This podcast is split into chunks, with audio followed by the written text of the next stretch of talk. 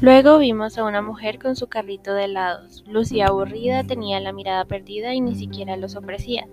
Me acerqué y le pregunté si le podíamos hacer una corta entrevista. Ella, dubitativa, nos dejó saber que no sabía sobre muchas cosas. No parecía querer hacerla. Aún así, indecisa aceptó.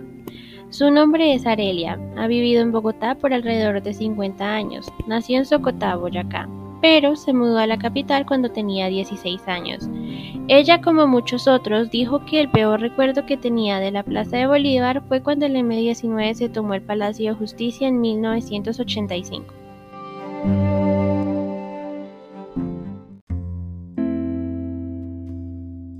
Que ahí cuando hubo, que se metió la M-19 y hubieron muchos muertos, muchos desaparecidos, eso es lo feo que hay. Si bien Arelia no presenció los terribles acontecimientos en vivo y en directo, es un hecho que como colombiana también la marcó. Estaba yo ese día estaba en la casa, no salí ese día a trabajar, gracias a Dios.